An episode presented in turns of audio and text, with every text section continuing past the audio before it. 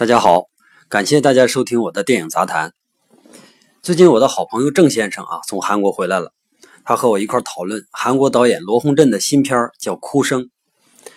他在韩国的时候啊，已经在电影院里边刷了两遍，而且他说啊，每次看完之后都有新的收获。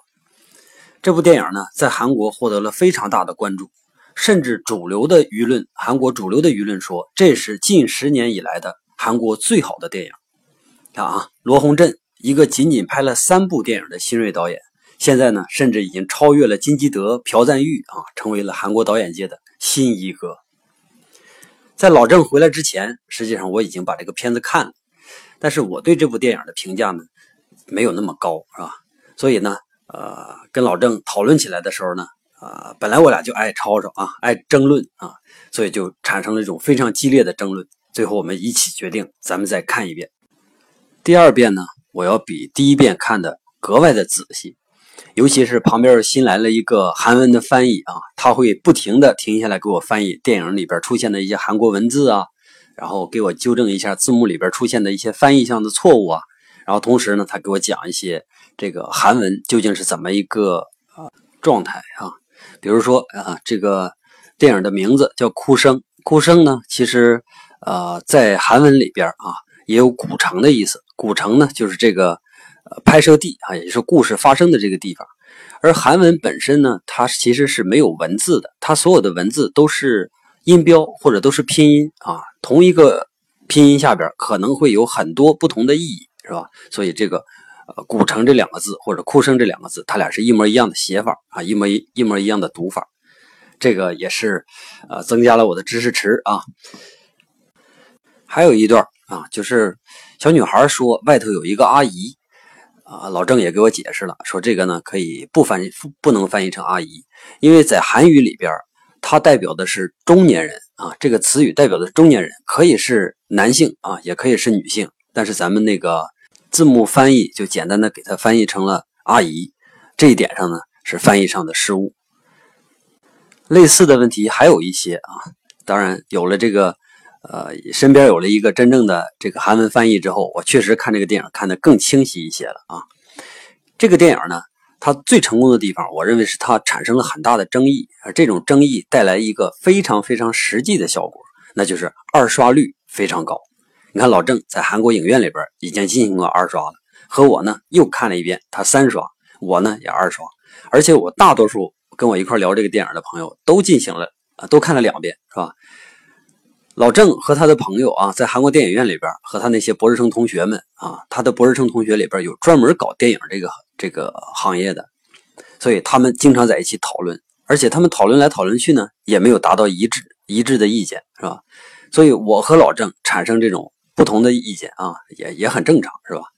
呃，我看完了第二遍之后呢，也确实没有改变我自己的立场。接下来我就想啊，把我所能知道的影迷争议的一些啊这个流派给大家说一下啊，这是挺有意思的。说看完这个电影之后，到底能产生哪几种非常好玩可爱的一些观点？我大致呢把这些观点分成了四个派别啊，有点像少林、武当啊、丐帮。峨眉是吧？有点像这个，这四个派别我分别给他们起了名字啊，一个叫深刻派啊，一个叫去你大爷派，然后还有一个叫看个乐呵派，还有一个叫可以可以派。咱们一个一个聊，先说这个第一派啊，就是主流的啊，叫做深刻派。这一派呢人数比较多，同他们认为这是一部啊佳作啊。呃，甚至是可以比肩穆赫兰道的佳作啊！这里边的电影里边的内容呢，映射着很多现实问题，比如说宗教信仰问题、民族性问题啊、历史问题啊、政治问题。只要你问啊，他们就马上能给你引用电影中各种细节啊，还有圣经上的话啊、马云说的话等等等等吧，反正一切不可辩驳的证据。然后这一派里边呢，会凝聚很多文化呀、智力上的精英，所以呢，我不敢得罪啊，给这一派的起的名呢要响亮一点。管他们叫深刻派，然后和他们相对的呢是这个人数相对少一点的，这个叫去你大爷派。因为这一派啊，他背负着呃被指责愚蠢的危险啊，所以有很多人呢，呃，即使是这一派的啊，他也选择不参与啊，他绝不绝对不会站到那些权威的对立面去啊。这一派的人认为这是这部电影啊，还不错，是吧？但是呢，绝对算不上一个神作，甚至呢，连优秀啊都算不上。电影里边用了太多的符号啊、形式啊，然后过量的一些电影手段啊，但是结果呢，这个制作者已经没有办法把电影拉回他的创作起点啊，于是只能破罐子破摔，然后变本加厉的去这个呃愚弄观众。所以这一派我给他起名叫“去你大爷派”。这一派的影迷呢都比较烦人啊，都都比较较劲，我就属于这一派。然后还有一派呢叫看个乐呵派。看个乐呵派呢，这一派和呃这个其他的派别不太一样啊。他们认为这不是什么神作啊，他们认为这是一个不吓人的鬼片拍的磨磨唧唧的，演员长得也不帅啊，而且完全没有视觉特效，电影呢还是又臭又长。为什么不让都教授来演？为什么不是权志龙、宋楚乔？是不是？为什么要拍这么破烂的乡村？难道首尔很穷吗？是吧？所以这一派呢，我统称为看个乐呵派。然后还有一派啊，也比较好玩，这是最可爱的一群人啊，这人群最多，他们也会被舆论啊渲染的啊，认为这是一部神作，然后他们认为这个电影给我们呈现了视听的盛宴以及深刻的思想内涵，它具体是什么思想、什么内涵啊？这个你还是看影评，你别问我啊，我不想费这个脑子，所以这一派呢，我我说它叫可以可以派。假如说您属于这个深刻派啊，那您现在关掉节目，我一点都不怪您啊，因为老郑他就属于深刻派的。我和老郑啊进行了长达五个小时的辩论，最后口干舌燥啊，双方才是罢休。当然结果是没分胜负嘛。然后老郑跟旁边的旁观者说啊，说他太能说了啊，我说不过他。当然这个老郑的。这个深层的意思是什么呢？说由于他的语言表达能力上天生的劣势啊，他才和我打成平手的。他是一个非常纯粹的朝鲜族啊，说中文说的很吃力啊，同时又是白羊座 B 型血，大家可以联想一下是什么样。但是我认为啊，从我这边认为，我之所以和他打成平手的原因啊，并不是刚才那个啊，而是我认为这部电影里边啊，还是有很多方面拍的是呃很不错的啊。这是我和他打平打平的原因。在我看来啊，如果抛开这个剧情啊、立意啊，说是或者是导演的整体思路的话啊，这绝对应该能算上一个很优秀的电影。因为你看这个电影里边具备很多非常棒的特质啊，从人物的塑造啊、场景的布置啊、镜头的切换是吧？还有表演的协调，甚至音乐啊、剪辑啊这些方面啊，都非常的成熟。这点上啊，咱不得不感慨一下啊。以前有有学生问过我说：“这个韩国电影为什么比我们中国电影强啊？”我当时回答的说：“啊，这主要还是因为这个制度问题啊。因为韩国电影呢，它有分级制度，因为这个分级制度哈，就让很多题材都能得到拍摄。如果我们拍一个尺度很大的啊，大不了我们就播放给成年人看嘛，是吧？但至少我能拍。你像这些。”血腥啊、暴力啊、色情啊、脏话呀、啊吸毒啊，这些都可以出现在大屏幕上。有的时候它是电影一些呃很有利的一些呃手段，是吧？但是在我们这个国家呢，每一个电影啊，它都得是全年龄的。意思就是说，像我们有一些电影，像什么《京城多少号》啊、《笔仙》啊、《碟仙》啊之类的这种恐怖片，它是要求三岁小孩也可以买票到电影院去看的，那就没办法了。所以只能就再出一个补充的规定，就是恐怖片里边不能允许出现鬼。你看，这样呢，我们是目的是为了给这些有可能潜在的进入电影院的这些孩子们树立这个正确的世界观，是吧？这就很尴尬了嘛，是吧？你像韩国呢，大概是在九十年代的中期引进的这个。分级的制度啊，从那之后啊，这个类型片也就是说这个量产的这些电影啊，明显的提升了好几个档次，这就是根源。哭声这个电影呢，在韩国是 PG 十五啊，就是十五岁以上的都可以观看，十五岁以下的呢需要父母陪同观看啊。当然我看完之后，我就觉得这个评级呢，明显是太过于宽松。如果是咱们国家的评级官员看了，当然是咱们有评级的话啊。那肯定是要评个五十加，是不是？五十岁以上才可以看，五十岁以下的需要父母陪同观看。啊，这开玩笑啊！咱们接着说电影里边那些有意思、好的部分。这电影啊，选演员，我觉得是就选的非常的准确啊。但是他选的呢，通过老郑跟我介介绍啊，这都是韩国国内的一些大牌演员。但是由于这些演员的他的他们的形象不佳，是吧？所以同时他们演的电视剧又比较少，所以没有在我国呢扬名立万，但都能称得上是实力派。呃，据老郑说，你像演这个《神棍日光》的演员叫黄正民啊，他在韩国呢几乎就等同于韩国的梁朝伟。演那个呃神秘女无名的那个千羽熙啊，也是一个非常有名的演员啊，可以咱们可以把他想象成章章子怡的这个地位。然后演日本人的那个叫国村隼啊，啊，他应该属于一个什么级别的呢？至少应该赶上王学圻这个级别吧。当然，他是一个日本演员啊。呃，还有主演啊，演钟九的那个演员呢，叫郭度元，他在韩国呢属于长期的这个黄金配角啊。在戏里边，这几个人的表演确实啊非常让人印象深刻，尤其是这个。郭度元的惊醒戏啊，这是我看过所有在梦中惊醒里边最惊艳的表演啊，最最有意思、最夸张的表演。然后黄正民跳大神的时候也特别精彩，还有那个小姑娘啊，就是小孩小女孩然后我发现啊，这个童星在表演的时候啊，往往要比这个成年人更感人啊，他们的表演呢更直接，也是更容易让我们这些老影迷去信服。这是说演演的这部分啊，电影里边还有好多场景拍的也特别精彩，道具的布置啊，镜头的移动啊，甚至这个光圈的控制啊，都特别的成熟啊。你看，我们能在一个镜头里边切身的去体会到这个导演想传达给我们的一些信息，比如说像压抑的啊、恐惧的，还有那种犹疑不定的，是吧？呃，再加上那种片子里边的音乐啊。音乐啊，从头到尾都一直没有发力，直到那个跳大神的时候。然后我从这这个电影里边这个跳大神的音乐里边发现啊，原来像锣鼓啊、啊镲子是吧？这种简单的乐器啊，传达出来那种氛围，简直太适合这种仪式了，是吧？呃，尤其是那种简单、特别简单、特别紧凑的那种鼓点啊，再加上那种锣镲的那种像噪音一样的配合。然后他就能强行的把这种参与者啊，就是一个仪式的参与者，把他压制在信和不信的那种最底层啊，把怀疑的最底层，然后所有的一切啊，都要被舞台中心的那个萨满啊任意的摆布啊，因为这个音乐的配合简直太好了，太妙了，是吧？电影里边呢，同时还有很多的剪辑也非常好，尤其是那些平行剪辑，是吧？在同一时间里边发生的事儿被混剪到了一起，然后呢，这样它就造成了一个又一个的联想啊、错觉啊，这是电影里边最容易迷惑别人的、迷惑我们观众的东西啊。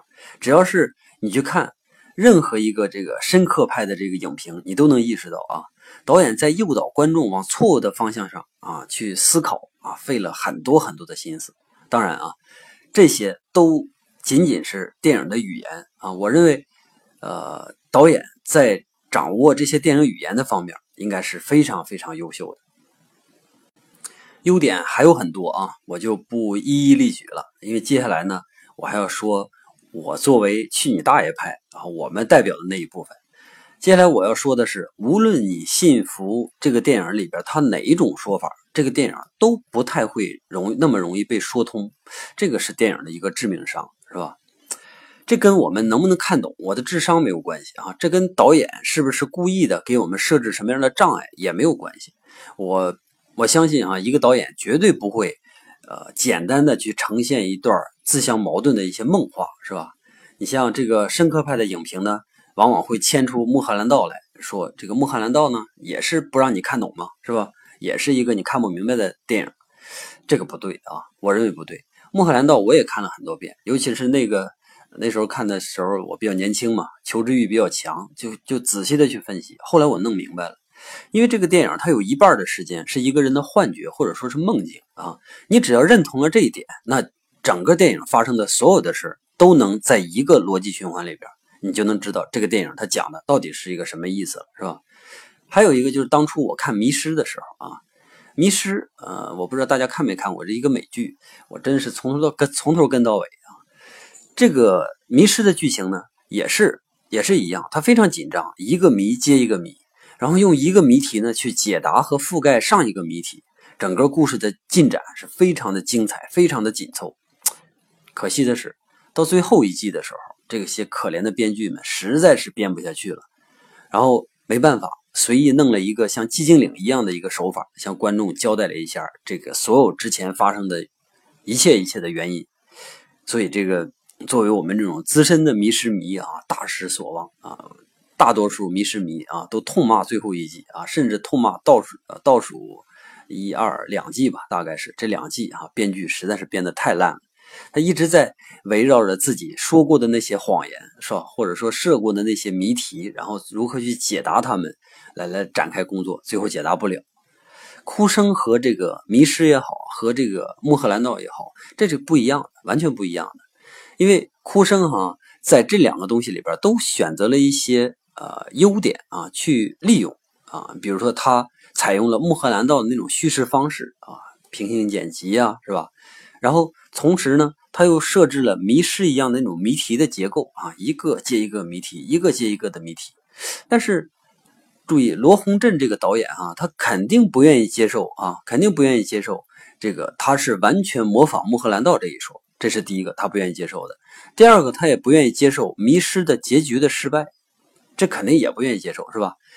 他更不愿意接受的是，他要把这个电影拍成另一个黄海。黄海呢，是他成名的电影啊，他绝对不会接受说，我想把这个电影拍成另一个黄海，这也是他接受不了的。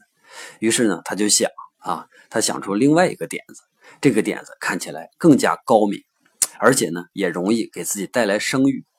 那这个点子是什么呢？就是他提供引发各种猜想的那种暗示啊。然后呢，等着这个解读自然而然的在观众中发生。为了配合他这个思路呢，电影里边设计了海量的细节啊，每一处都制作的极其的精细。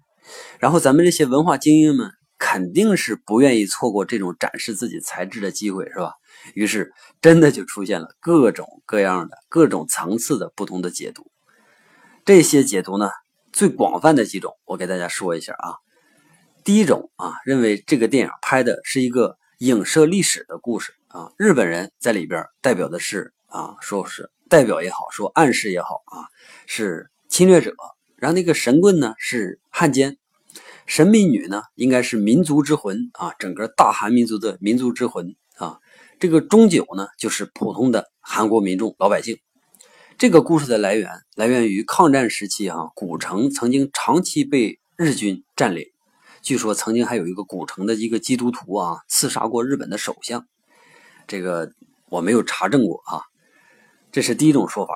第二种说法呢，说认为这是一个宗教的故事啊。日本人呢是魔鬼，然后这个神棍呢仅仅就是一个人间的奸商嘛啊。然后这个神秘女呢是上帝的使者，终究呢则是那些游弋在信仰之外的普通的老百姓啊。上帝啊，魔鬼。他们都喜欢自己的，都爱自己的信徒，上帝也爱自己的信徒，魔鬼也爱自己的信徒，也都对怀疑自己的人类呢毫无怜悯啊！如果你不是我的信徒，那注意，对不起啊，对于魔鬼来说，你只不过是一条鱼啊，就像电影一开始说的。那对于上帝来说，你本该受到惩罚，因为你不信我啊！这是第二个说法啊。第三种说法啊，也是脑洞最大的一种说法，认为这是一个政治故事啊。日本人呢，代表的日本的左力左翼势力啊，神棍呢，代表代表的是他们在韩国的那些帮凶，然后神秘女呢，代表的是无能的这个朴槿惠总统啊，这个终究啊，当然就是被政治玩弄的普通百姓了。这个脑洞真是开的太大了。当然还有一种啊，就是说这是一个悬疑故事。日本人呢，其实从头到尾他都是一个好人啊，他做法其实是为了拯救整个村子。然后神棍呢是他的助手，只不过这个神棍比较贪婪。然后从始至终都是这个呃愚蠢的人类被这个谣言左右啊，谣言啊轻信，谣言呢呃才是这个故事的主线。我们看到的一切关于日本人的行为，都是来自于他人的话语或者自己的幻想啊，是谣言让日本人。变成了魔鬼啊！甚至这个魔鬼都不是真正有人亲眼见证的，而是那个呃小神父是吧？自己幻想这个家伙日本人变成了魔鬼啊，这是最后一种解读，认为这是一个悬疑故事的。无论是哪种解读吧，啊，都能证明这是一部非常成功的电影啊，因为确实最近没有哪一部电影能引起如此大的争议啊。罗洪镇他的目的其实还是达到了，达到了，而且是非常的彻底。其实呢，今天我要说的并不是我我倾向哪一种解读啊，怎么解读都是你的权利。我今天要讲的呢是解读本身。解读作为一种思考啊，它应该是值得提倡的。但是过分的解读或者是刻意的解读，往往会误导民众，甚至这种解读本身就会沦为一种愚蠢。给大家举举几个例子啊，一个帅哥寂寞了，约了一个非常普通的女孩，然后为了增强这个约炮的配合度啊，帅哥呢说了一些模棱两可的暧昧的话，然后这女孩和自己的偶像啊共度良宵。第二天早晨的时候啊。帅哥临走前很有职业道德的吻了女孩的额头，于是女孩呢就开始出现了各种幻想，其中最让自己信服的就是这个男孩爱我，出于什么原因爱我我不知道啊，但是他亲吻了我的额头，这种动作啊既暧昧又正式，而且同时还有礼貌，你看这是暗示他多么的尊重我！他走的时候轻轻的磕了三下鞋啊，这说明他在三年、三十年。或者三百年之后他会回来娶我，你看过过分的解读啊，就是这样，是吧？当然，他还有另外一种形式，就是我们小的时候啊，经常会听到那样的一个故事：有两个裁缝给皇帝缝制了一件精美绝伦的衣服啊，大家都听过这个故事是吧？我就不继续讲了。第一种呢是出自于女孩本身不切实际的白日梦啊，第二种呢是出自于成年人那不能言明的那些虚伪，是吧？当然还有第三种啊，我给大家讲一下，就是我听过一个国学大师的演讲啊，这个大师呢，每一分钟啊口若悬河是吧？每一分钟都会直接引用三句古代经典，都是古文呐，文言文。我当时就想，哇，这是多么强的记忆力啊！这是随口说出来非常通顺，非常流畅啊，能把。这个《诗经》里边的话啊，能把《论语》里边的话，能把《春秋》里啊，就把所有的这些话，不停的、不停的往往外给我们调啊。当然，这个大师呢，因为自身的智力比较比较超群啊，所以他懒得给我们介绍这个解释这些古文到底是什么意思啊。他只是利用了他的智慧去总结了古人啊，然后给我们带来企业管理的圣经。这个大师呢，叫翟鸿燊。同时兼具北京大学、清华大学的客座教授。如果你听过，你就应该知道了啊，一个大师是怎么样利用你的智慧啊，不能说利用你的智慧，是利用你的智商去忽悠你啊。这个大师背诵的古文，如果你真要听的话，你就知道和他真正要讲的那些观点真的是没有半毛钱的关系。现在这个大师已经被 已经被这个。民众给揪出来了啊，认为这是一个纯骗子啊。但是当时那些听众，咱们想象一下，他们会不会认为大师是骗子？他们一定会认为，哇，大师好厉害呀！啊，就像我一样，是吧？这大师真有文化呀。好了啊，虽然我属于去你大爷派啊，但属于我，我呢是属于这个派别里边比较温和的啊。我比较尊重啊这些像深刻派的这些想法，我也尊重其他两个派别。毕竟呢，我们每个人都有不同的不同的这个成长环境。你像老郑啊啊，他是一个非常虔诚的基督徒，他的世界观本身就和我完全不一样，是吧？我今天呢，呃，临录节目之前又去拜访了一个老朋友，然后一不小心呢又聊起了这个电影。然后有一个老朋友啊，他提出了一个非常非常有意思的一个看法啊，他他认为这个导演本身拍摄了一个非常。合理的一个故事，但是由于这个故事过于合理了啊，所以显得稍微有一些无聊。导演呢，经过半年的时间，然后认真的去思考，究竟如何让这个电影看起来不那么无聊。于是啊，他就把每一个剧情的关键点都删掉了一些镜头。这个电影最终呈现的是另外的一种美感啊，就好比你建了一座非常结实的房子。啊，但是它太结实了啊，和世界上其他的房子没什么区别，所以建筑师呢就在每一层的砖里边抽掉了抽掉了一部分啊，然后这样整个房子就变得摇摇欲坠了哈。把房子干成这样，这本身就是艺术啊！这种行为本身就很艺术，这是我这个哥们儿的啊一个一个观点，很有意思啊。当然不能算主流。现在呢，如果你再问我哭声到底讲了什么啊，我真的是不愿意回答了。让这波讨论的浪潮赶紧过去吧啊！我仅仅是希望罗洪镇他的下一部电影能够诚实一点，仅此而已啊。最近我看了啊，像《树大招风》啊之类的这样的一些港片啊，虽然说算不上什么佳作吧，但是还是有一些亮点的。尤其是在哭声这种电影的陪衬下，干净透明的、简单直接的东西，显得是。居然那么的吸引人啊！我们这个节目呢，已经录完了十四期了啊。电影对我来说呢，我认为它仅仅就是一种媒介和大家交流的一个出发点而已啊。我在喜马拉雅啊被归类为电影评论，我觉得挺无奈的。其实我绝对不是一个电影评论人啊，我就是一个普通的影迷啊。在电影里，在电影里边呢，得到了一些思考吧，算是拿出来和大家分享而已。以后啊，这种方式我还会继续下去啊。但是这个我的风格呢，之前啊熟悉的听众也知道啊，比较没有规矩啊。所以从下一期开始，我决定给自己定一个规矩啊，每周六定时更新，希望大家继续捧场。今天就到这儿，咱们下期再见。